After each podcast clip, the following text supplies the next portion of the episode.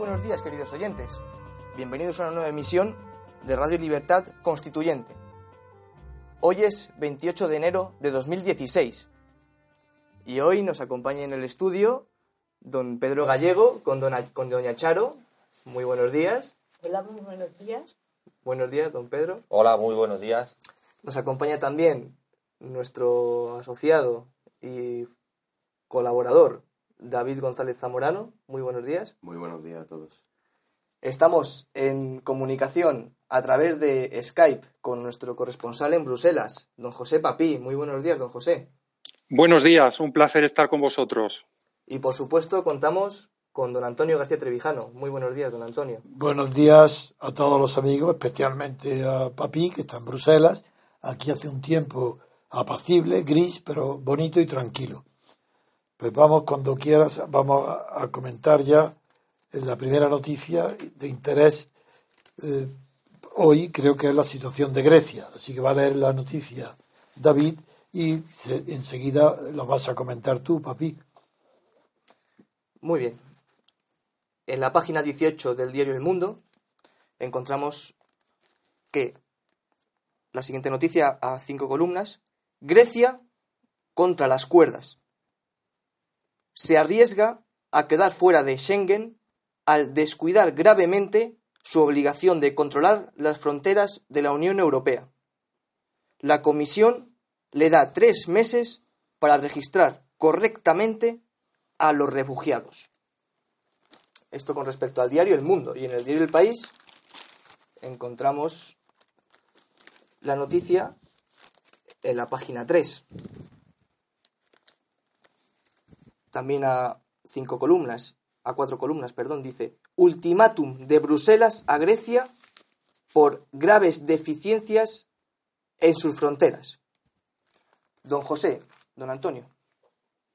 Vamos a ver, tú ya que desde Bruselas puedes tener una información más fiable que la que nos dan los periódicos españoles.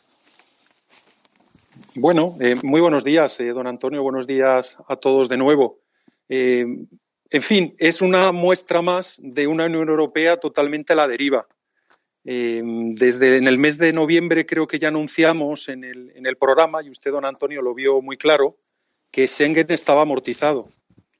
desde entonces muchos países, pues en fin, han ido saliéndose de una manera o de otra del, del acuerdo Empezamos con Francia en el momento de los atentados, se ha continuado por Dinamarca, Suecia, eh, Noruega, que está fuera de la Unión Europea pero participa del espacio Schengen también, eh, Alemania, Austria, en fin. Y ahora mismo eh, lo que se están dando cuenta los responsables comunitarios es que Grecia es la, la puerta abierta por la que entra el viento, ¿no?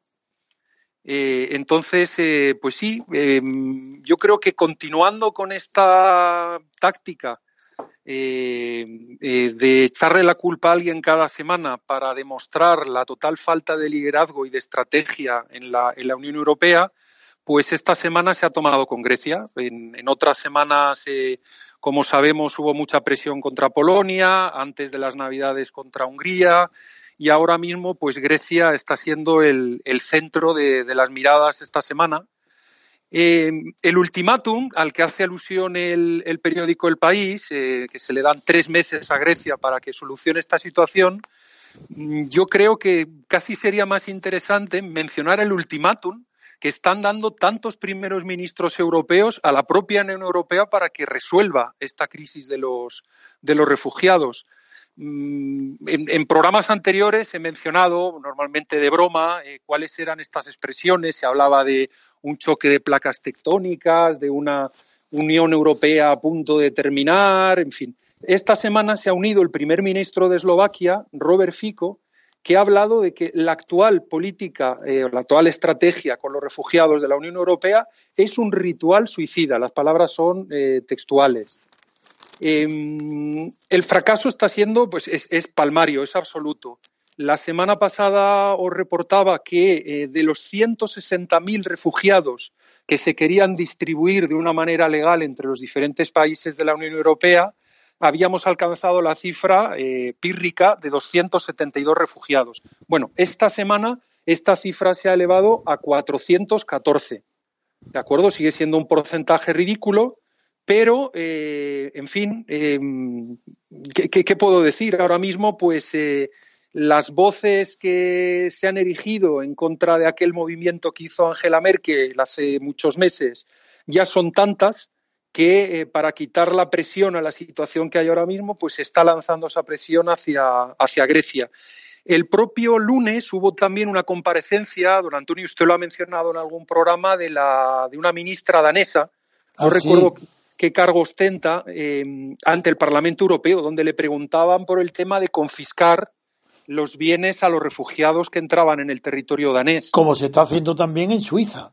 Sí, señor, y en dos estados alemanes, y en, Baviera sí. y en Baden-Württemberg. Gutenberg, que no lo pronuncio yo tan bien como, como nuestros corresponsales en Alemania.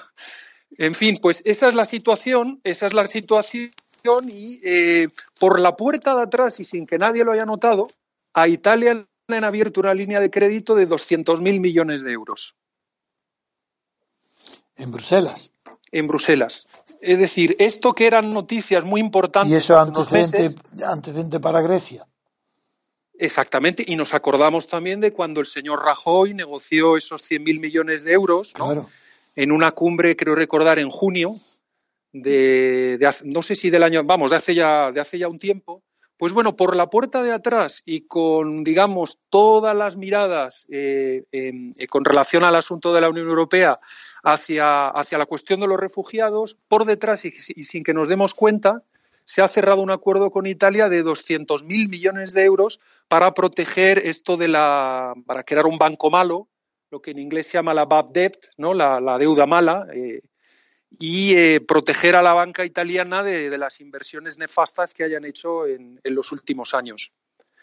Eh, en fin, en el capítulo de anécdota esta semana sí comentar que, como ya hemos venido escuchando, que los Estados Unidos de América están observando con mucho cuidado lo que ocurre en Europa y desde la intervención en, en fin, todo el lío en el que participaron en Ucrania, pues han seguido moviéndose y movilizándose mucho para mantener la, el embargo, vamos, las sanciones a Rusia, etcétera, etcétera. Esta semana el candidato Trump pues ha tenido, digamos, la ocurrencia de decir que hace 20 años Bruselas era una ciudad maravillosa pero que ahora mismo es un agujero del infierno. Las palabras son textuales.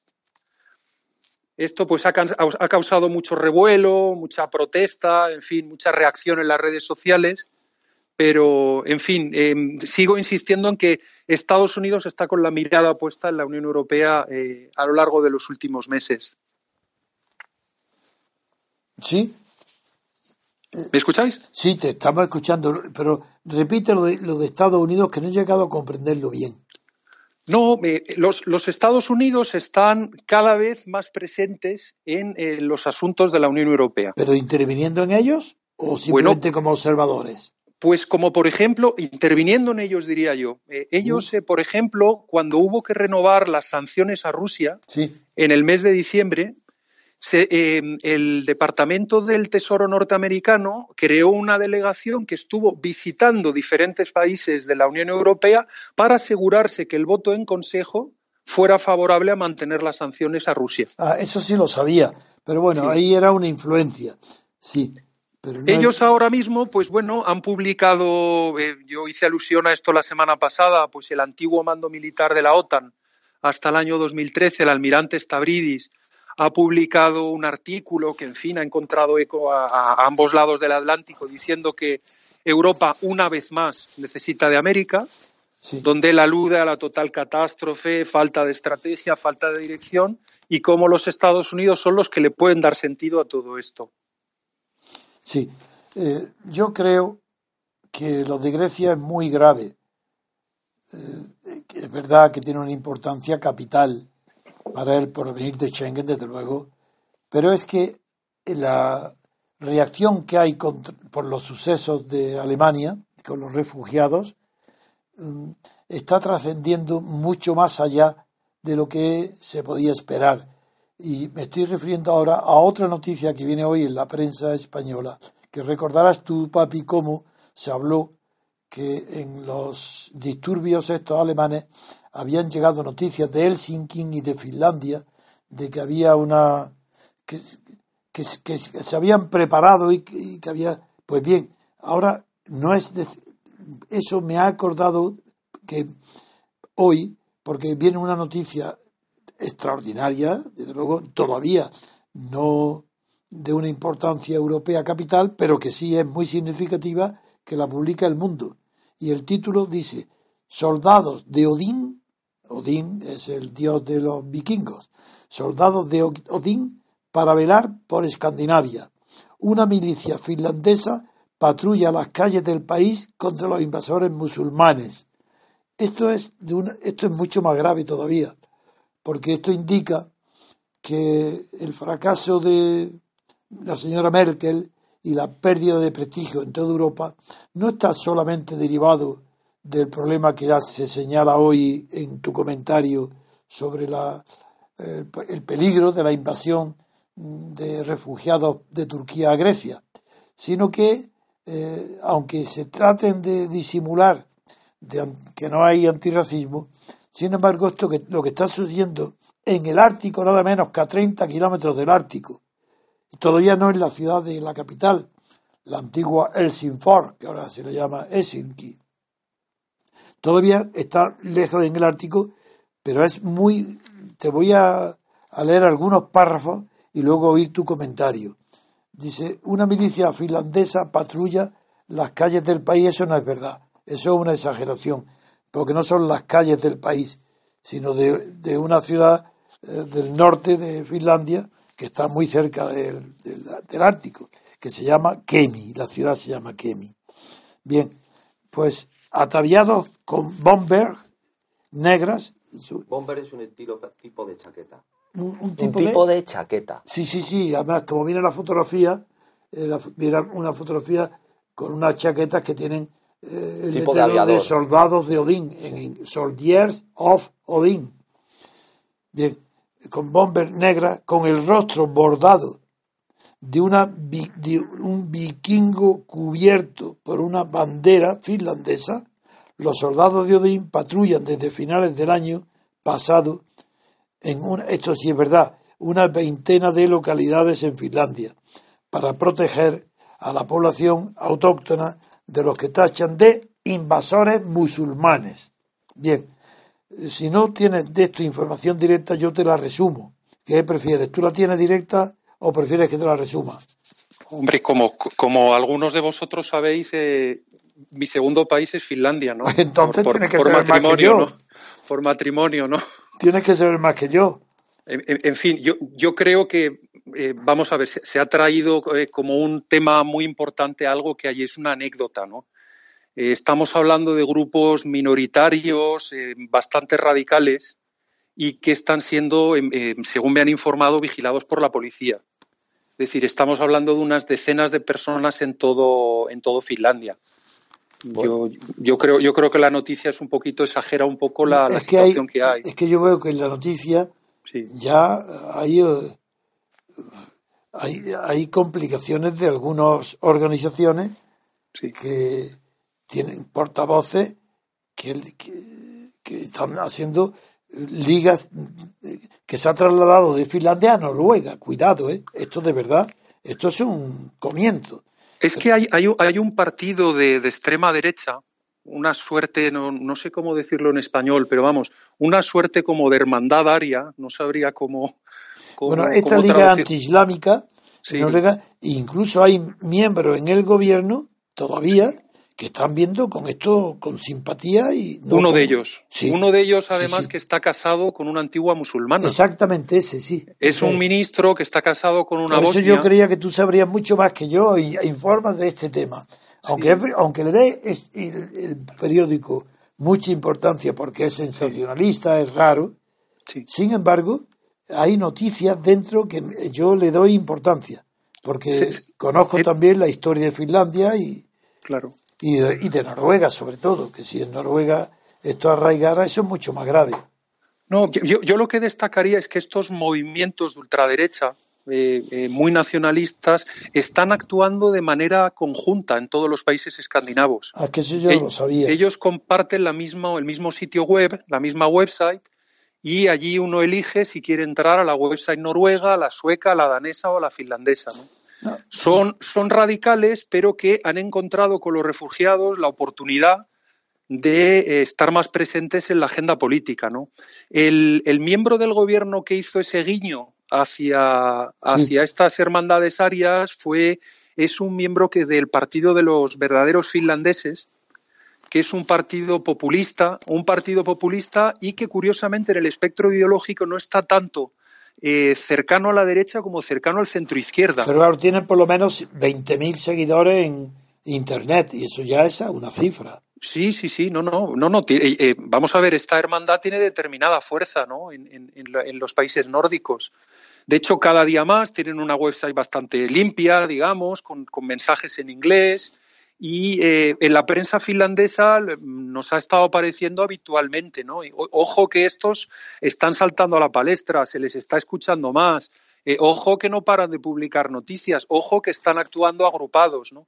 y ha habido, ha habido disturbios, de hecho, provocados, yo diría, eh, el origen de lo que está ocurriendo en el norte de Finlandia viene provocado también por Suecia.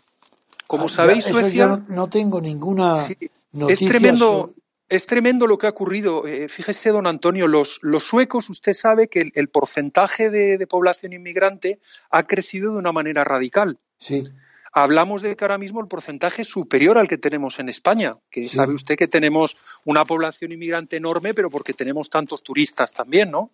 Que residen en la costa andaluza, la costa valenciana, en las Baleares, en Canarias. sí. Nuestro porcentaje de, de extranjeros residiendo en el país ha sido siempre tremendo, ¿no? Del 17, el 18, el 19%. Bueno, los suecos ya están en esas cifras a través de una inmigración eh, de origen musulmán también muy importante. Y ellos han- les ha llegado un aluvión de refugiados por el sur que en un movimiento que generó un conflicto diplomático muy importante, porque ha sido la primera vez que se ha cerrado la frontera entre Suecia y Finlandia en las últimas tres, cuatro décadas, fue que ellos mandaban a la gente hacia el norte para que pasaran hacia Finlandia con autobuses pagados por el gobierno sueco. Entonces, ese aluvión de refugiados que vino, entró por la frontera norte, ha generado unos problemas sociales allí muy, muy fuertes, ¿no? Una- Muy fuertes. Ha habido algunos casos de, en fin, de, de disturbios, ha habido algunas violaciones de muchachas, aquello se ha calentado mucho. De hecho, en Oulu, de donde viene Sipila, Sí. el primer ministro de Finlandia, le han prendido fuego a los barracones Bueno, que habían pero ¿y- y habilitado para los, para los refugiados. Sí. ¿Y qué importancia política tiene el ministro de Exteriores Timo Soini? Mucha, en- porque Finlandia. Timo Soini es el líder de los verdaderos finlandeses. Sí, sí, el líder. sería pero es que ese, un- ese no, no ha sí. criticado ni ha repudiado a los soldados de Odín. Así, por eso le- yo le di importancia más de la que parece. Sí, sí, bueno, Soini siempre juega, insisto, no tienen una ideología en lo económico y lo social eh, muy de derechas, más bien la tienen de centro izquierda. Y es euroescéptico. Sí, él ha sido eurodiputado muchos años y actualmente es ministro de Exteriores porque eh, Sipila, el primer ministro del Partido Liberal, se vio obligado a pactar con eh, los conservadores y los verdaderos finlandeses para poder tener gobierno. ¿no? Pero es que antes de entrar hizo unas declaraciones muy sonadas declarándose anti-inmigración. Bueno, no, vamos, ellos tienen un mensaje populista muy similar al de Marine Le Pen. Eso Y es. Er- eran antes un partido, eh, aparte es que el paralelismo a los análisis que ha hecho usted en Francia Sí. nos, nos viene perfecto. ¿Ah, sí? Porque era un partido ¿Son aplicables allí? Perfecto. Es que lo que usted, lo que usted está anunciando para, para Francia, Francia. es lo que ha ocurrido en, en Finlandia. Es decir, es un partido que lee muy bien lo que es el pensamiento de la calle. Y lo transforma en, muy, y- en una idea nacional.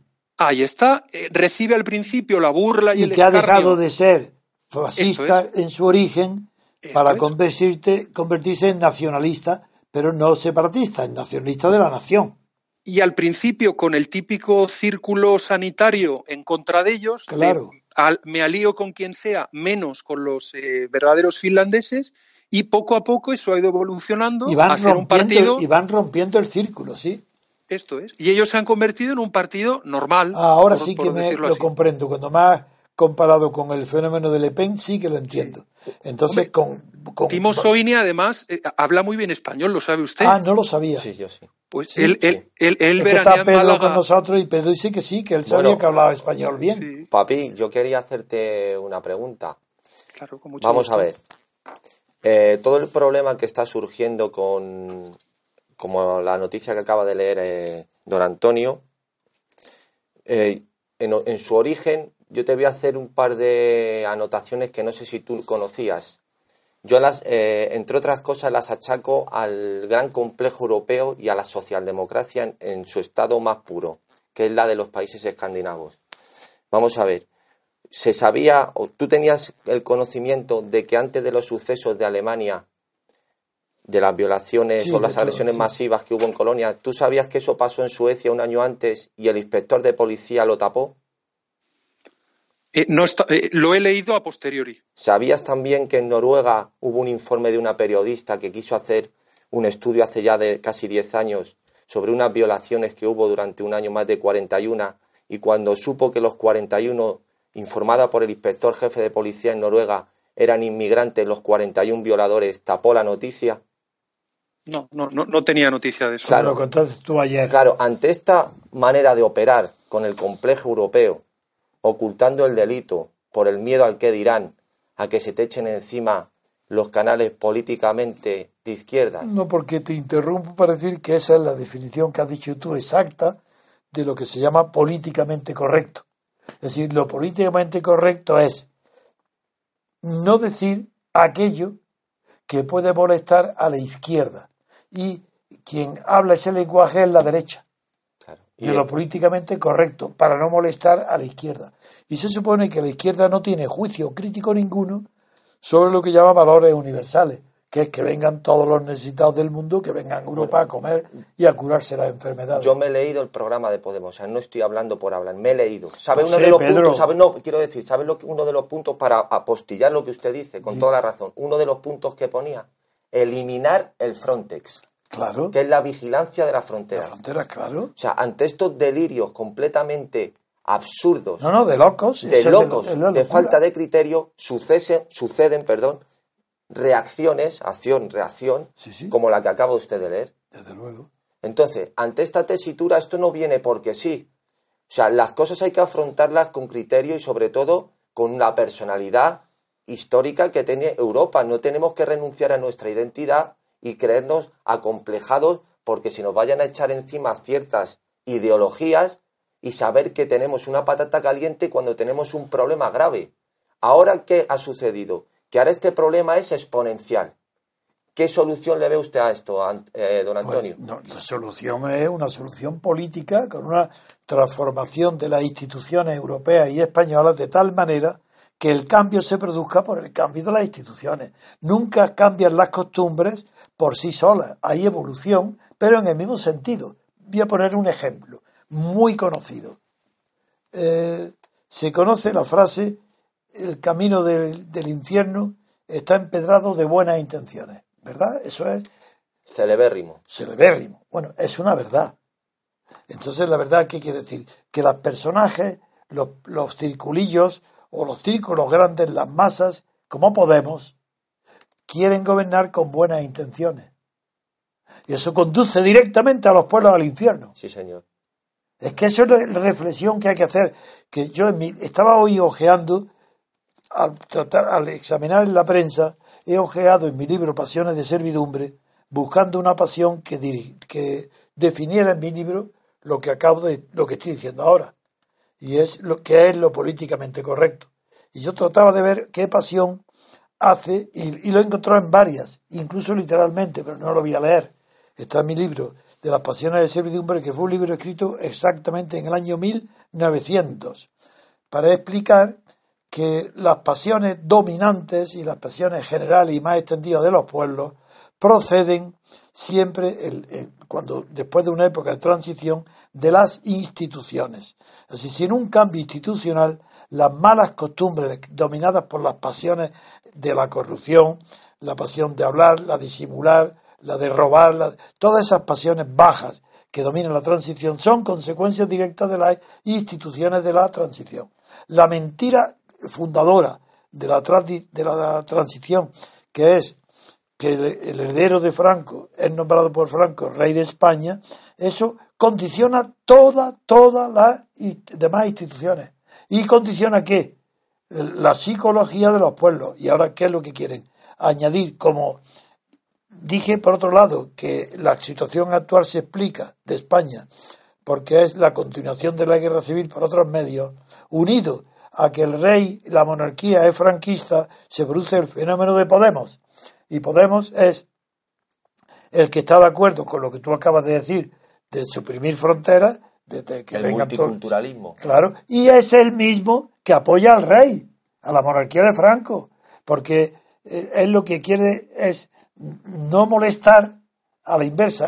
se llama de izquierda, es que no es verdad. No hay izquierda que no sea revolucionaria, y este no es revolucionario.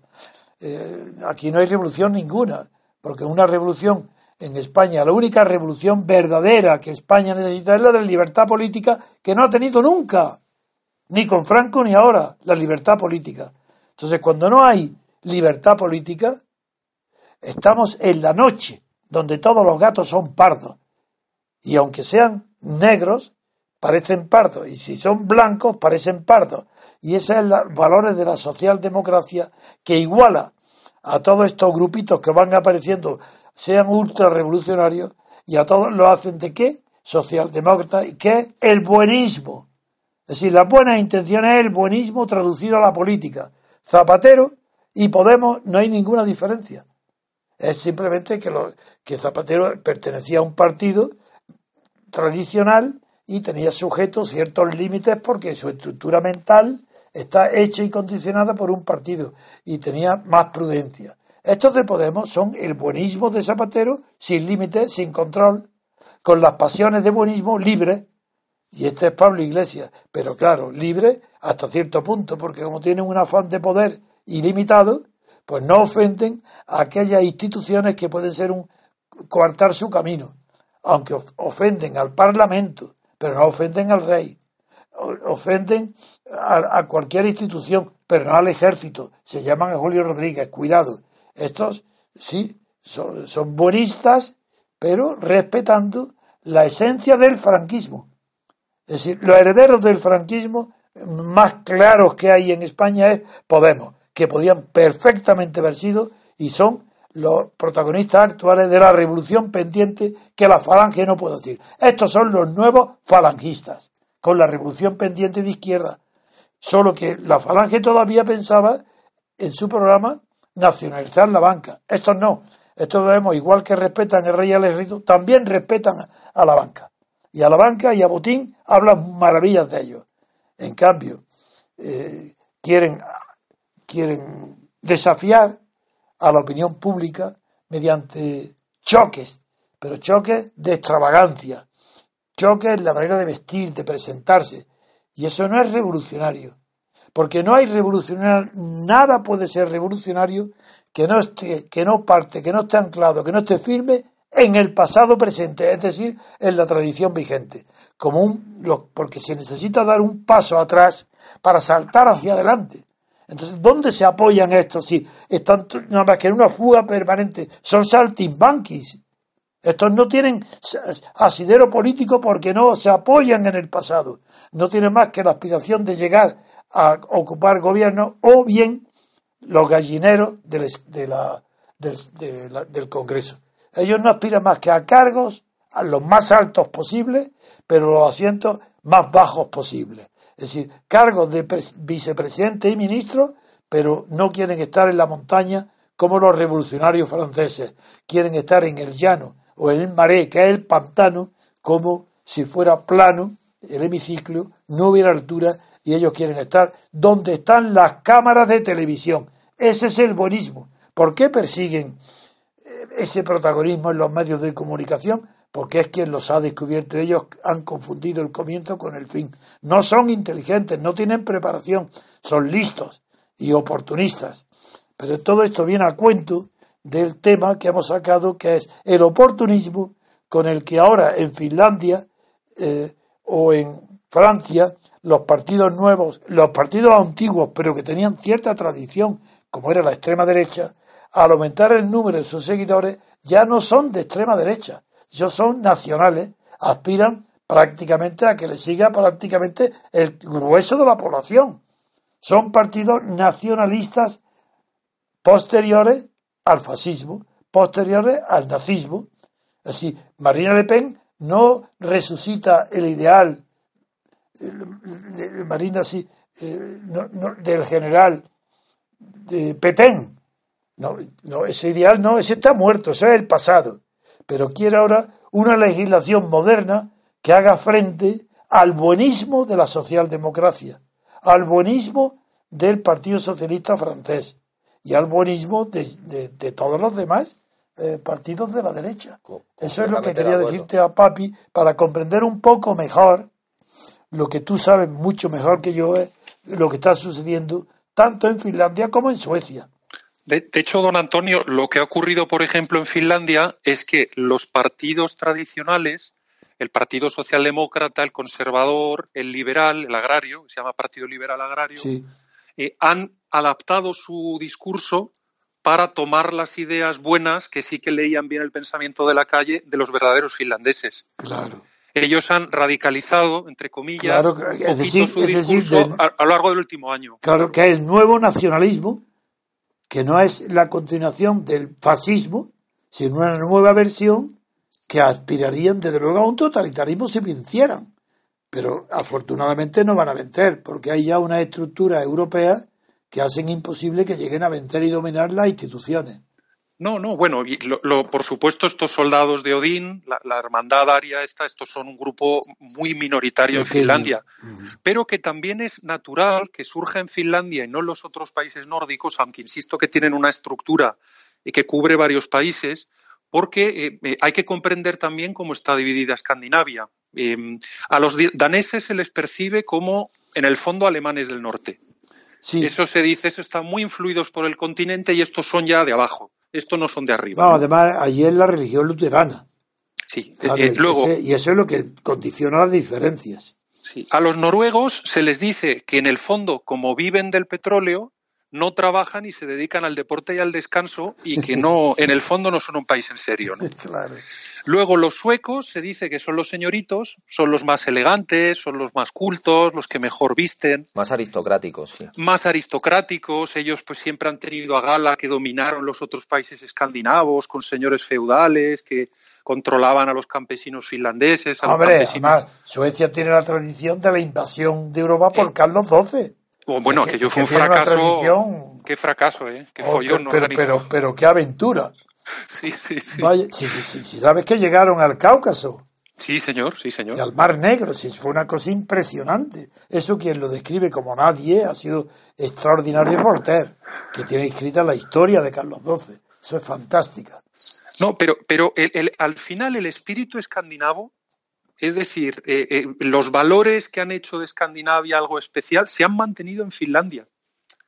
Eh, eh, Noruega por el tema del petróleo, los daneses porque están muy al sur, Suecia por la inmigración y por ese toque aristócrata que creo que decía con tanto acierto Pedro, eh, los finlandeses han quedado como el espíritu, el espíritu, la reserva espiritual de lo que era, lo que es la idea de Escandinavia. Para aquí, para España, para las personas cultas, Finlandia está, no, no, perdón, Dinamarca, porque la, Dinamarca es Karl Dreyer y Kierkegaard. Sí. Esa es para nosotros la, máxima cultura nórdica, está representada en el cine por Karl Dreyer y en la filosofía existencial por Kierkegaard. Sí, una, una, nota que me he acordado ahora, cuando, cuando estaba relatando lo de Suecia, la inmigración, ¿sabéis por qué ahora mismo la novela negra nace en Inglaterra, no? Por ejemplo, fue, fue Sir Arthur Conan Doyle, por ejemplo. No, no, el que pues la, fundó fue el hijo de Walpole. Sí. No el, hijo, el, hermano, no, no, hijo, hijo. El ministro Walpole.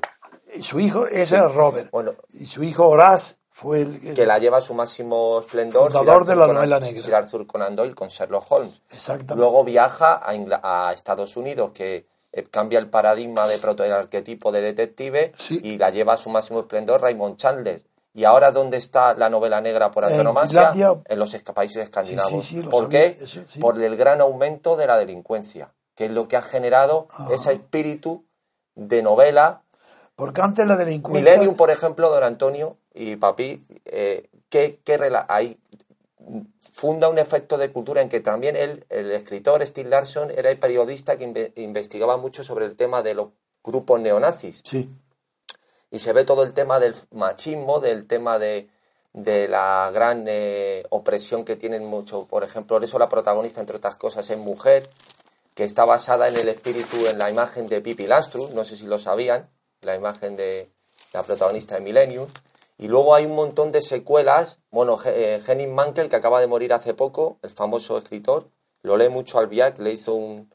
Pues, y bueno, y ahora mismo hay un montón. Hay una, una serie muy buena que se llama Snavakas, que es Dinero Fácil, que es una trilogía, que también ahí se, se ve como hay un conflicto entre que diferentes culturas, croatas, serbias, musulmanes, eh, autóctonos de, de, Estocolmo, que representan muy bien el espíritu de, que está cambiante que existe ahora mismo en los países nórdicos y que es un caldo de cultivo para el cine negro, para buenas novelas. Muy bien. Yo a, mí, a mí me gustó mucho, os hago una pequeña apreciación, si, si me permitís. A mí me gustó mucho un editorial que leí hace unos días, donde el editorialista de un periódico finlandés de Helsinki Sanomat decía que la sociedad finlandesa actualmente estaba perdida porque conocía la violencia del círculo cercano.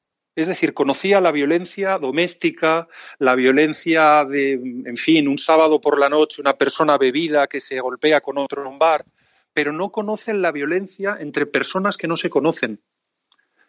Y estaba analizando el fenómeno de cómo esa violencia de círculo cercano era un fenómeno conocido por el finlandés, por las personas, por los finlandeses, pero por contra la violencia que viene eh, de parte de una persona desconocida es un fenómeno totalmente nuevo en su cultura y ellos estaban muy sorprendidos de ver cómo se podría abordar ese problema de que una persona que no te conoce te robe una cartera o te lance un cuchillo o te dispare o te robe el coche, ¿no? Sí, porque la violencia de género, que es la doméstica, la conocida, la de personas que conoce, es la que está en la literatura tradicional.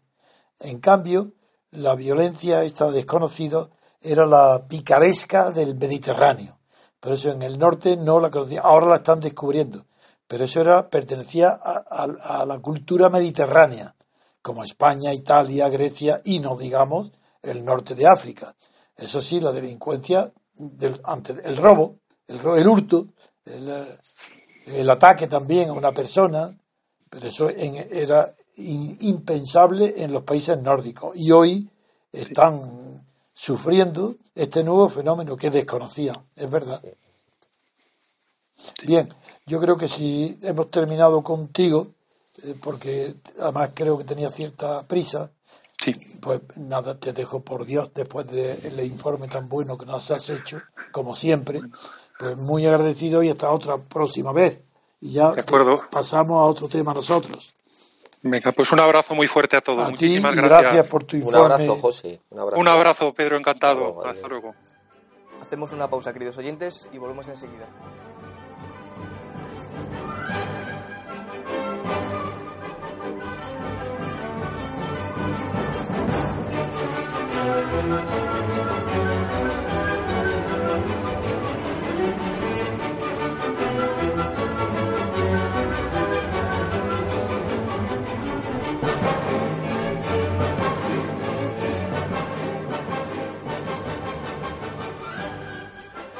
Continuamos, queridos oyentes. En esta segunda parte vamos a hablar de la política nacional.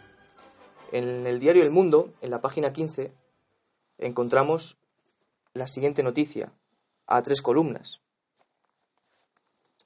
Plantean al rey estudiar cómo ir a las elecciones sin un debate previo. La segunda ronda de audiencias arranca con más dudas sobre la gobernabilidad.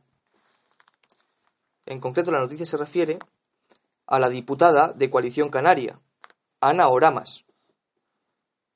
Dice que colocó al Comité Federal del PSOE como verdadero protagonista de fondo sobre el desenlace de esta ronda. Ya saben que se ha, se ha iniciado la segunda ronda de contactos. Pero lo que con mayor nitidez marcó ayer el desánimo de la clase política fue la propuesta que la propia diputada canaria hizo a Felipe VI para que se arbitre alguna solución jurídica, sino política, para desbloquear un posible segundo bloqueo institucional y convocar nuevas elecciones sin que haya antes un debate de investidura.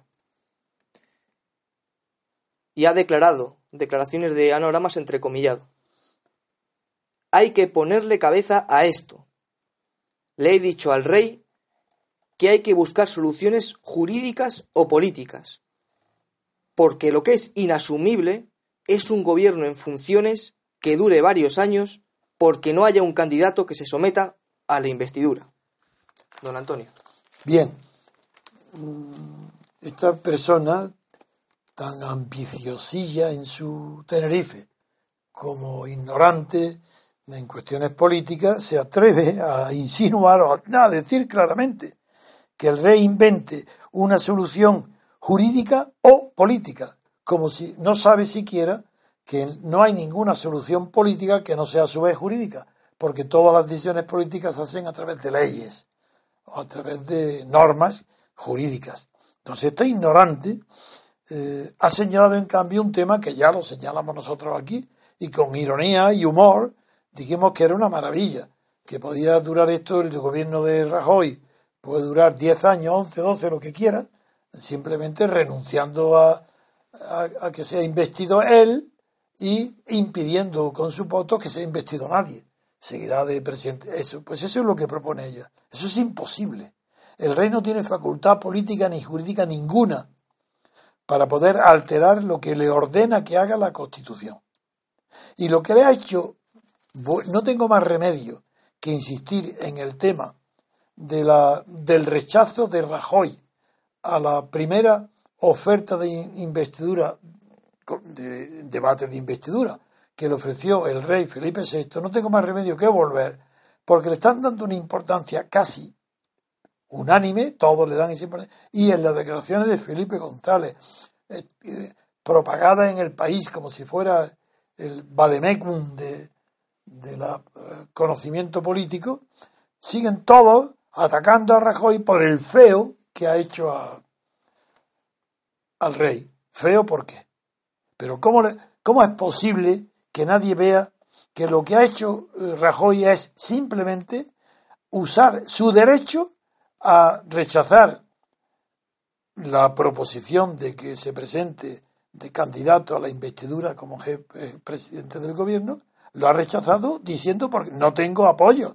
Pero como sé que tampoco va a haber apoyos en, el PSOE, y además me acabo de enterar que mientras vengo a hablar con su majestad, usted, su majestad, le ha dicho a Sánchez, y eso no se lo dijo, pero podía haberse dicho, cometiendo la imprudencia de haber faltado al secreto al que estaba obligado, de no repetir a nadie lo que le había dicho Pablo Iglesias sobre el gobierno del que él era vicepresidente, pero si, ah, no es un feo que Pablo Iglesias engañara, mintiera a Felipe VI, eso no es un feo. Eso todo el mundo lo ve normal. Y que le diga al rey, dice, tan a, tan a un acuerdo hemos llegado, por eso quiero la investidura, quiero, porque hemos llegado a un acuerdo de tal naturaleza, por eso tenéis que llamar enseguida a, a Pedro Sánchez,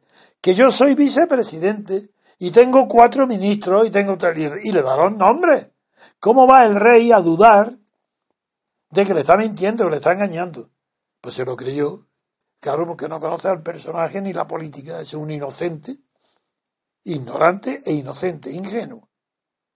Pues bien, el rey le transmite esta extraordinaria información inesperada, sorprendente, sorprendente, escandalosa información, que además era falsa, se lo transmite, se entera Rajoy después de la entrevista del rey con Sánchez, a quien le transmite lo que le ha dicho literalmente Podemos. Y no es un feo que Podemos engañe, mienta y se ría del rey. Eso no es un feo, eso es normal en la política. En cambio, ¿cómo vamos a tolerar que Rajoy, enterado e informado de esto por la tarde, diga no? si ya se están repartiendo las carteras. Dice, Majestad, yo no, como yo, nada, dice, pues esperaré. Si ese acuerdo está hecho, pues ya, ¿para qué voy a perder el tiempo? Y si no, me espero a ver qué pasa. Por eso no renuncia. Eso es normal, es educado. No hay la menor falta de respeto al rey, ninguna. Lo que hay una falta de respeto de todo el mundo contra el PP. Y me parece muy bien que no se le respete, pero no por eso. Me parece que muy bien que no se respeta a Rajoy porque ha sido el culpable del aumento del separatismo en Cataluña y el culpable fundamental de la corrupción del PP y la suya propia. Pero si yo creo mucho más de lo que estoy diciendo, pero eso no quita que yo tenga que hablar de la verdad en cada situación. Pep Rajoy para mí es un corrupto, porque no ha combatido la corrupción y porque él mismo estoy seguro que ha recibido sobres de Bárcena. Si lo digo todo, pero y lo desprecio profundamente. Y sin embargo digo que no ha cometido un solo error con el rey. Es más, digo que su jugada de decir que no a la investidura y esperar ha sido una jugada maestra. Como no he visto a ningún político nunca, desde la guerra civil, no ha habido ningún político que haya hecho una jugada como esa. Y cuando digo que me recuerda a ciertos políticos del siglo XIX es por su cara, porque tiene cara del siglo XIX, y porque, y porque ha hecho una jugada propia de los italianos y de los antiguos políticos parlamentarios, de los caciques como eran los que he nombrado, Cánovas del Castillo, Segismundo Moret. Eso, eso es claro. Los liberales. Entonces, ¿cómo es posible que los que me oyen crean que yo estoy defendiendo al Pepe o a Rajoy? Pero si no quiero que ganen, quiero que pierdan. Pero también quiero que, que pierda el PSOE y quiero que pierda Podemos. Quiero que pierda toda la clase política que está viviendo, aprovechándose y sembrando de corrupción el cortijo que, han, que han heredado todos de Franco. Por eso quiero que pierdan todos, porque lo que quiero es la libertad política que está negada por este sistema. Claro que, pero entenderme bien, ¿cómo es posible que no concibáis que haya un hombre de cabeza honesta y de moral íntegra que dice, ese es mi enemigo, lo desprecio, está corrompido, pero ha hecho un gesto que me parece inteligente, educado y que no hay la menor ofensa al rey. Eh, eso es incompatible. Ah, eso me convierte en qué? En que soy partidario del Partido Popular. Vaya, vaya imbéciles los que sacan esas conclusiones. No están acostumbrados a alguien que se rige por la verdad y que no tiene prejuicios ideológicos. Para mí son todos iguales, igual de malos. El PSOE, el PP es igual. Son partidos falsos porque son partidos del Estado. Franquistas, herederos de Franco que han practicado la política contraria a la que hubiera querido Franco, para parecer que no son franquistas. Y esa es la socialdemocracia en España. Separatismo, puerta libre, barra libre a los refugiados, a los negros, africanos. Cuanto más religiones en España, hindúes, chinos, japoneses, todas las religiones del mundo aquí, igual, ¿eh? igual que la católica, porque vamos a hacer diferencias.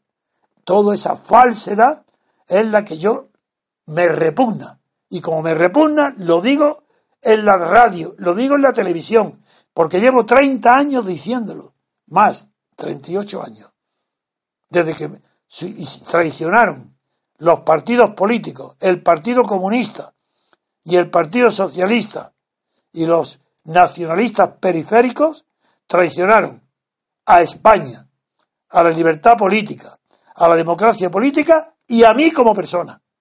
Esa traición es la que se está viviendo hoy. Porque ¿qué estáis viendo hoy? La imposibilidad de que esto está terminado, acabado. No es que se esté destruyendo España, es que el régimen que la destruye también se ha autodestruido. La causa cancerígena que destruye España se destruye también a sí misma. Y eso es lo que estáis viendo en los periódicos todos los días. Que el PP se está destruyendo a sí mismo con la corrupción de Valencia es un síntoma más. Pero es que el PSOE, que ¿creéis que se puede olvidar que la corrupción del PSOE es tan importante como la del PP? ¿Se puede olvidar los R de Andalucía y los demás escándalos del PSOE? Pero si es que es exactamente igual, están todos corrompidos. ¿Y qué es la esperanza? ¿Rivera? ¿Esa es la esperanza? ¿Rivera de qué? Si no sabe ni siquiera eh, que, que la función que ha tenido de intermediación para el nombramiento del Congreso ha sido solamente como un acomodador. Es un acomodador que con una linterna va con, llega al cine y enciende su linterna y te acomoda a uno y a otro. Bien, eso ha hecho él. Una función que no es intelectual, sino física. Rivera ha acomodado para que puedan pactar sin verse, sin hablar, él transmitiendo las instrucciones a los deseos, como un intérprete, lo he dicho bien, al PP y al PSOE. Pero eso le da posibilidades de ser presidente del gobierno como aspira. Ahora le da vergüenza. Pero qué vergüenza. Que le diga el PP y el PSOE que, que mire entre ellos y lo hacen presidente del gobierno, lo acepta inmediatamente. Pero porque ese es su objetivo, sino porque ha abandonado Cataluña. ¿Por qué ha dejado allí sin defensa política dentro de, este sistema a los no separatistas catalanes? No, no, eso es Rivera y los demás igual. Pues bien, el tema que estamos viendo ahora es que eh, en, la situación actual lo que ha planteado la, la diputada canaria de Tenerife es inviable.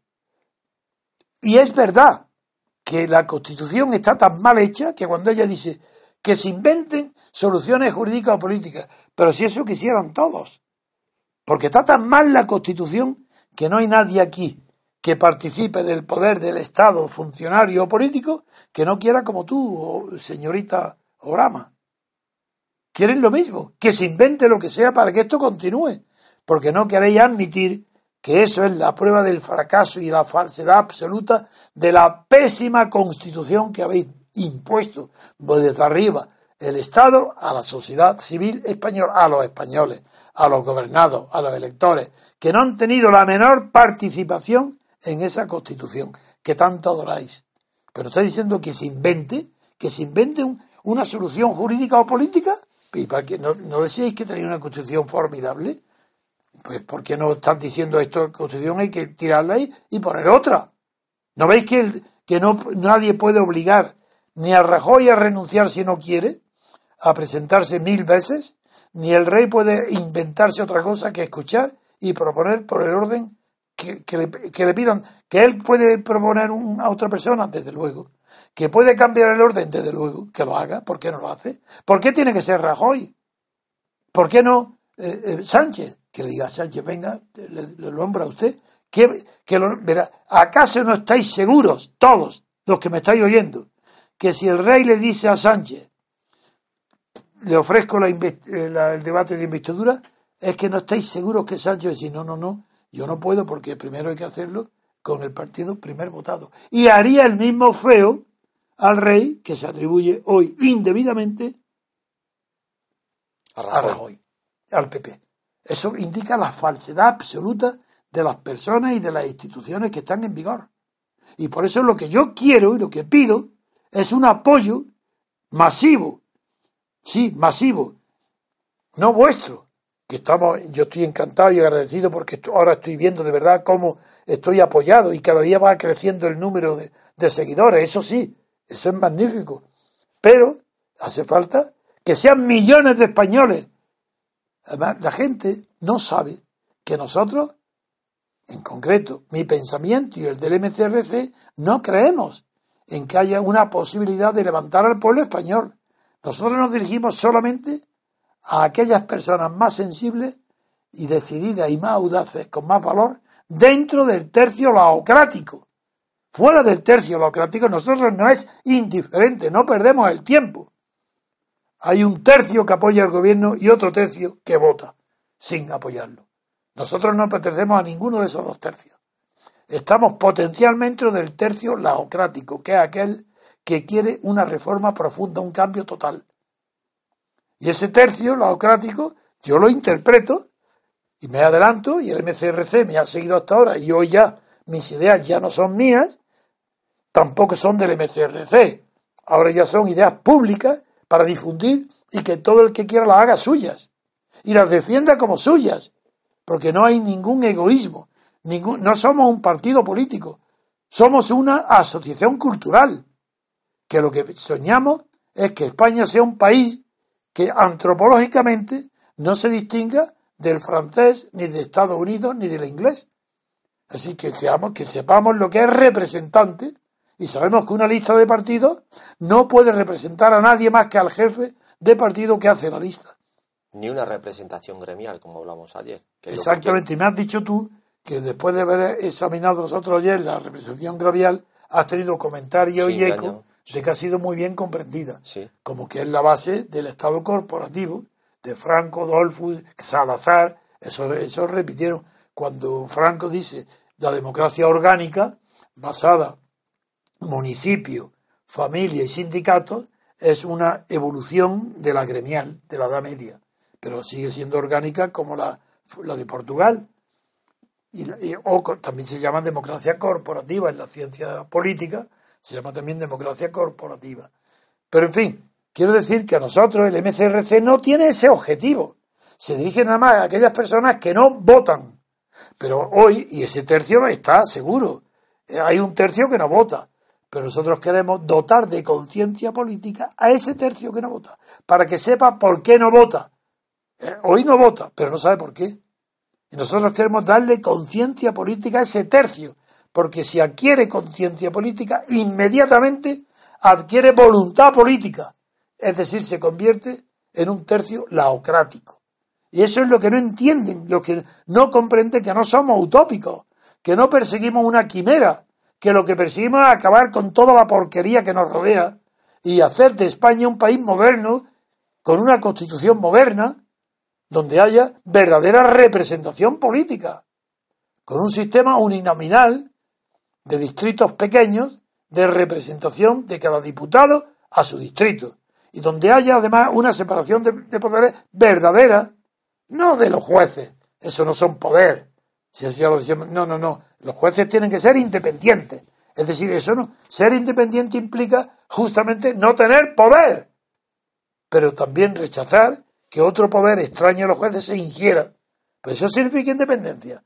Un juez independiente implica un juez que no tenga poder, más que el de rechazar a otro poder que se infiera en sus funciones. Y ese, ese sistema, la Constitución española no lo ha hecho porque está tomada de las leyes fundamentales del reino franquista. Es una carta otorgada que se pasó de las instituciones a las instituciones, de las leyes franquistas a las leyes, como dijo Torcuato Fernández Miranda. Este sistema es el que no, no puede durar y queremos acabar con él. Pero hay, aparte de, de esta propuesta que han hecho al rey, que es absurda y que yo aprovecho para decir, resumir, uno, lo que ha propuesto es absurdo, imposible y lo prohíbe la Constitución. Dos, el gesto de Rajoy no implica desprecio, ni mala educación alguna, ni rechazo alguno, ni al rey, ni a la Constitución, ni a las instituciones. Rajoy es rechazado por la conciencia, eh, eh, por la conciencia, no digo que mayoritaria, muy amplia, por ser jefe de un partido de corrupción y porque él mismo, aunque todavía no esté del todo probado, yo puedo decirlo, que los papeles de Bárcena se ve claramente que participó de esos sobres que repartían en dinero B. Entonces, por eso, y además, como lo hago responsable de la situación catalana, que es más grave que todas las corrupciones, no puedo ni verlo, ni un solo día. Sin embargo, ha hecho una buenísima jugada que ha descolocado a todos. Y, los y ahora lo de Valencia se le cae encima para impedir que pacte con Rivera, que es lo que estaba haciendo. Cuando ha llegado la noticia de Valencia, estaba ya sentado con Rivera. Bueno, eso ha sido un polvorín para impedir que el conocimiento y tal vez la divulgación oportuna en el momento oportuno por los jueces, por la policía, eso yo no lo sé, ni me importa. El hecho es que ha coincidido con la necesidad de pactar Rajoy con Rivera y ya no va a ser posible ese pacto. Rivera ya lo ha dicho claramente, aunque su, como hemos analizado el otro día, las palabras de, su segundo no han sido enérgicas ni de carácter, sino que han sido acomodaticias, sin embargo, creo que ese pacto ya se ha hecho imposible. Por tanto, el vaticinio mío es que las elecciones están, nuevas elecciones, más aseguradas que nunca. Jamás ha habido una posibilidad de otra cosa. Pero eso no lo veía la gente porque la gente no ve más que aquello que desea. Bien, y ahora ya con eso podemos pasar a otra comentario. ¿Puedo apuntar una cosa sobre... Pedro, tú puedes hablar siempre que quieras. eh, don- eh, me, me resulta paradójico y yo creo que es el síntoma y el, y el signo máximo de la, de la corrupción de las oligarquías eh, durante estos Estatales. 40 años, que sea nada menos que una diputada nacionalista, Sí, de- siendo conocida por mí muy bien, una cacique de provincia de que considera a Canarias una nación promoviendo en su día un carnet de identidad canario, Sí, para la que sea la que arengue al rey para que esto siga funcionando porque se les acaba el chollo. Porque es mentira, Es claro. decir, ellos mismos saben que participan de este motor de corrupción absoluta y que ellos son un instrumento necesario para esta corrupción y no quieren que se les acabe la gasolina. No. Entonces es paradójico que sea un Una nacionalista separatista, cuando tendría que estar separatista, tendría que estar contenta de lo que está sucediendo y Claro. que esto estallara por todo No, el sitio. porque es mentira de boquilla. Efectivamente. Es para estar en el poder. Es el símbolo máximo de la corrupción. Este suceso. Absolutamente. Estoy Nada de más. acuerdo contigo, Pedro. Pues venga, vamos a otro tercer tema. Hacemos Después de pequeña una pausa, sí. Enseguida volvemos, queridos oyentes. There's an old man called Mississippi. That's the old man that I'd like to be. What does he care if the world's got troubles? What does he care if the land ain't free? Old Man River, he must know something, but don't say nothing. Continuamos, queridos oyentes. En este tercer bloque vamos a comentar la siguiente noticia. La hemos encontrado en la página 28 del diario El País. ¿El país o pueblo? O El País. Mundo. País. Y es una noticia que viene a dos columnas y dice que España registra su peor dato de percepción de la corrupción. Transparencia Internacional cree que el problema está en la contratación pública. Leemos datos del índice de transparencia. La mejor puntuación ha sido para Dinamarca, Por el segundo año consecutivo. con 91 puntos. Seguida de Finlandia con 90, Suecia 89 y Nueva Zelanda 88. Mayor pérdida de puntos. Brasil con 38 puntos es la nación que más puestos ha descendido en los últimos cuatro años, al perder siete posiciones. Los otros cuatro países que más puntos han perdido son España, Libia, Australia y Turquía. También leo un fragmento del artículo que dice publicación de contratos. La ONG, que no lo hemos dicho, Transparencia Internacional es una ONG, aclara que los elementos clave para obtener una alta percepción de transparencia son altos niveles de libertad de prensa, acceso a la información sobre los presupuestos públicos, altos niveles de integridad entre los altos cargos públicos y un poder judicial independiente del gobierno. Don Antonio. Sí. Antes de comentar este último informe de Transparencia Internacional, quiero decir que este organismo no goza de mi confianza. En primer lugar, por la finalidad que persigue y, declara, pero que se presta a un error del 99% de las personas que tienen en cuenta lo que dice Transparencia Internacional. Porque la Transparencia Internacional no persigue ni pretende ni estudia la cantidad de corrupción que hay en cada país con relación al Producto Interior Bruto. La corrupción no le interesa. Es que no se ocupa de si está más o menos corrompido, ni tampoco si la corrupción es del 100% de la clase política o si es del 50% de los empresarios. No le interesa para nada. Ese es el error de nacimiento. Por eso es una ONG que favorecen todos los estados y que obtiene subvenciones y aplausos de todos los estados, es porque engaña a la opinión pública por su propia existencia, por su propio nombre. La gente cree que eso es un índice de corrupción. No es verdad. Y ella misma lo dice. ¿Qué dice ella?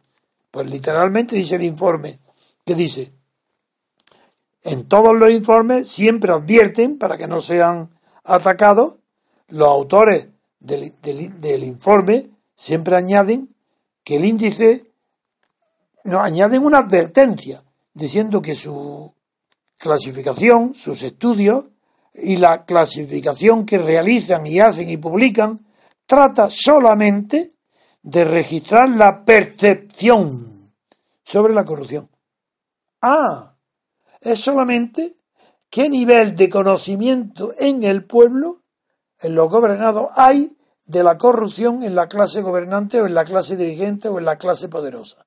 Amigos, ¿os dais cuenta de, de la gravedad de lo que estoy diciendo? Que todo eso es mentira. Es decir, ¿de qué nos sirve las clasificaciones de, esta, de este organismo si su finalidad es de engañar? Es inevitable que todo el mundo crea que los índices que publica se refieren a la corrupción, no a la percepción que tienen los gobernados de la corrupción que tienen ellos. por eso yo repito muchas veces que Suiza, que ha pasado siempre por ser, junto con Dinamarca y los países nórdicos, uno de los países menos corruptos del mundo, sin embargo, la propia trampa que tiene, que tiene en sí la concepción de esta ONG, de esta Transparencia Internacional, descubrió, hizo público que en Suiza perciben las familias, no las personas, ¿eh? el 25% de las familias suizas perciben que viven mejor y que se aprovechan de los beneficios que obtiene Suiza de ser la capital financiera de todo el botín, de todos los robos, de todas las expropiaciones, expoliaciones que acá, a, cambio de sangre, sacrificio y fraude realizan todos los dictadores del mundo. Eso, en esta, esta misma transparencia, y yo siempre lo recuerdo, cuidado, según ellos, venga, publicarlo el 25% en Suiza. ¿Qué será en España? ¿Qué nivel de corrupción hará en España si las familias suizas reconocen que se aprovechan un 25% del sistema financiero suizo? Bien, con esto podemos ya pasar, después de relativizar por completo lo que significa el alcance y la significación equívoca de esta ONG de transparencia, ya sí podemos ahora calibrar qué significa que España esté peor que antes. Pues ahora, ¿qué pasa? Que en España ha crecido la percepción. En España hay menos ingenuos que antes. No menos corruptos, eso no. Es que hay, hay más gente que, que percibe la situación. Entonces, como la perciben, pues uno más y, el índice es el índice de percepción, lo que, donde más se percibe la, corrupción en los países menos corruptos. Pero donde no se percibe son los más corruptos. España que ha perdido cuatro puestos. ¿En qué? En que no percibe la corrupción. En eso es... Bueno, es que no me lo creo además. Es que la, la percepción de la corrupción en España ha aumentado. Eso es seguro. No solo porque las noticias sobre la corrupción en la prensa, en la radio y televisión son continuas y permanentes, sino que cada vez es más notorio en España que todo el mundo da por hecho que la corrupción es total. Cuando dicen este mismo, se meten en camisa, en camisa de once varas, porque si es verdad, que es verdad que ellos solamente, y eso es cierto, se ocupan del índice de percepción de la corrupción y no de la corrupción misma, entonces ¿por qué se meten otros problemas y dicen que España no está inscrita en una corrupción sistémica. ¿Pero qué sabéis? Si vosotros lo que estudiáis nada más que la percepción. Entonces, ¿qué queréis decir? Que la percepción de los españoles es que no tienen una corrupción sistémica. ¿Y por qué estáis añadiendo en vuestros informes palabras literales como que cuando las malas prácticas y sobornos afectan a todos los estamentos del sistema, desde la policía a médicos e incluso a profesores, eso es la sistémica. Pero ¿quién os ha pedido a vosotros que lo que estáis midiendo es la percepción? Os metáis a describir en qué se diferencia una, una eh, corrupción sistémica de una corrupción sistemática o de una corrupción general. Si de eso no sabéis nada, sois párvulos, no sabéis nada. ¿Por qué os metéis en ese terreno que no es el vuestro? Estáis defraudándonos, estáis traicionando vuestros fines como ONG. Sí, publicar los índices de la percepción de la corrupción, pero no habláis de lo que no sabéis, porque además no lo habéis estudiado, ni hacéis encuestas sobre ello. Sí, en España hay una corrupción sistémica, claro que la hay. Que, que se manifiesta en los contratos públicos. ¿Dónde queréis que se manifieste? ¿En los policías urbanos? No, no. En España pasa lo contrario que en Estados Unidos. Donde hay corrupción en Estados Unidos es en la policía, en los funcionarios subalternos, algo. Por eso hay corrupciones que pueden ser gravísimas. Porque el segregacionismo, el racismo, todo eso puede darse. Pero en el nivel ya de Estado, no el federal, de Estado, eso es imposible. No hay corrupción. Ni en, en Bretaña tampoco hay corrupción pero sí hay corrupción en asuntos menores. Que entiendan los oyentes, porque luego siempre nos atacan, que usted se está refiriendo que no hay una corrupción general, sistema, que puede haber corrupción a nivel individual. Individual y siempre de cargos menores. Policías. Generalmente, en la policía en Estados Unidos, la policía negra o la policía blanca, los problemas raciales, ahí hay corrupción y hay sobornio y hay sobres. Eso lo sabemos por las películas que no mienten, dicen la verdad. Pero claro, lo que, está, lo que yo estoy diciendo es que lo característico de España no es la corrupción del pequeño funcionario, es la corrupción del gobierno, de los grandes, de todos los altos cargos del Estado, ministros, magistrados, sí, sí, magistrados del Tribunal de Cuentas, del Tribunal Supremo, del Tribunal de todos los magistrados, de todas las magistraturas, de todo, es la corrupción sistémica. Sí, la que era antes sistemática. Pero además yo lo tengo escrito mucho antes de que aparezca. Si cuando se aprueba la Constitución digo esta Constitución se cumplirá o va a durar gracias a que han convertido, se convertirá la corrupción, dije literalmente mis palabras, en factor de gobierno.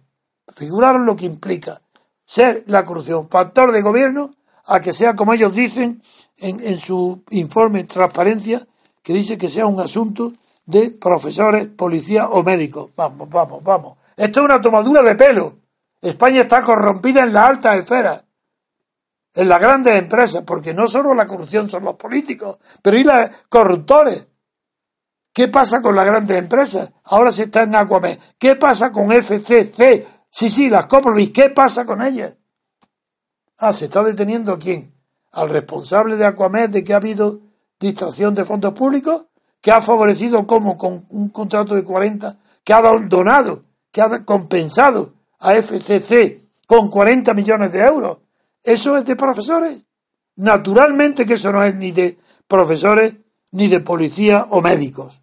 Eso es la corrupción sistémica que hay en España. Todo aquello que es relativo a los negocios con el Estado. Y hay corruptos y corruptores. Los corruptores normalmente son los empresarios. Pero a sabiendas, por las noticias que tienen que son mejores que las que publican estas ONG independientes, los grandes empresarios españoles, las bancas, la industria, las concesionarias de monopolios, todos, bien sea de agua, de electricidad o de la que sea, los que proceden de la privatización de lo que antes fueron monopolios, todos saben que la corrupción es lo normal en el Estado de partido en esta monarquía. Empezando porque la corrupción la tuvo el rey, que es multimillonario, y vino a España con una mano delante y otra detrás. Y es multimillonario. ¿Pero qué es esto? ¿Por qué lo toleráis? Pues, ¿cómo? Si ese es el ejemplo. La clase dirigente española sigue el ejemplo de su monarca, de su rey o la jefatura del Estado. Si se ha corrompido, está corrompido toda la sociedad entera. La sociedad, la clase dirigente. No hablo de los pequeños funcionarios. Y por supuesto que no hablo de los médicos. Pero ¿qué tiene que ver la medicina española? Qué absurdo, de verdad, es vergonzoso. Es, que no hay derecho. Es que no hay derecho a una ONG que insulte en España a los médicos y a los profesores. Pero ¿cómo? Sí, los profesores de la universidad, claro que están corrompidos. Eso es otra cosa. Pero están corrompidos porque no tienen títulos ni oposiciones y, y- y tienen los títulos. Porque no estudian, porque son ignorantes, porque no saben nada, porque se reparten los presupuestos para libros, televisiones o ordenadores y se los llevan ellos a sus casas. Porque hay una corrupción en la universidad, sí la hay. Pero medicina no tengo conocimiento de una, de una sola. Y No, eso es imposible. Y los niveles a los que se supone que trabaja esta ONG, esa corrupción que ha, hecho- ha aludido usted, es algo ínfimo. O sea, es algo. Es que no hay derecho a eso, no, hombre. eh, quiero decir, cómo se desvía, cómo se manipula. Además, una cosa que quería decir. Pues tenéis, pues pero ya sabéis que lo que no hay que hacer nunca caso es toda la información que venga de Transparencia Internacional. Fuera, nada. Es una ONG vendida. Ella está corrompida. hasta tal punto que el nombre es percepción. Y que eh, yo percepción es la capacidad que tiene de no, lo, o sea, lo que de- tú detrás de los sentidos, de los sentidos. Es decir, Bueno, no de los sentidos. entre otras cosas. No, no, no, y también la mente, no todo. Sí, pero- Percibir es conocer. Pero entonces, estos mismos sucesos de corrupción, si España no estuviera en crisis, ¿tendríamos estos índices? Seguro que no. Ah, no, claro que no. No, pero Luego ya no es el dato no, objetivo. yo te corrijo nada más que en la palabra, el verbo percibir no solo se refiere a los sentidos, Pero- por- es- es- significa conocimiento. Eh, eh, si en vez de percibir, dice, este lo que publica transparencia no es la corrupción, sino el conocimiento que te- el grado de conocimiento que tengan los gobernados de la corrupción. Ya está, ya no hay problema con percibir. Eso, es conocimiento. Y ese conocimiento se llega en la corrupción, normalmente no, no ven el tráfico del soborno, no lo ven, pero saben pues, los resultados y los efectos que tienen, que vengan de repente a ricachones nuevos, como los de Valencia, presumiendo, el alcalde de Játiva, los que se ha descubierto. Es que lo que tienen es el nivel de conocimiento. Eso significa percibir. Pues nada más. Muy bien, finalizamos el programa, queridos oyentes. Muchas gracias a don José Papí por su intervención desde Bruselas. Muchas gracias, don Pedro. Muchas gracias. Gracias por venir, doña Charo. Y por supuesto, muchas gracias, don Antonio. Les pedimos que sigan compartiendo el programa al máximo número de personas posibles. Aprovechemos este, este impulso y aumentemos los oyentes. Si les ha complacido, también denle a me gusta. Les emplazamos al programa de mañana y les deseamos que pasen un buen día.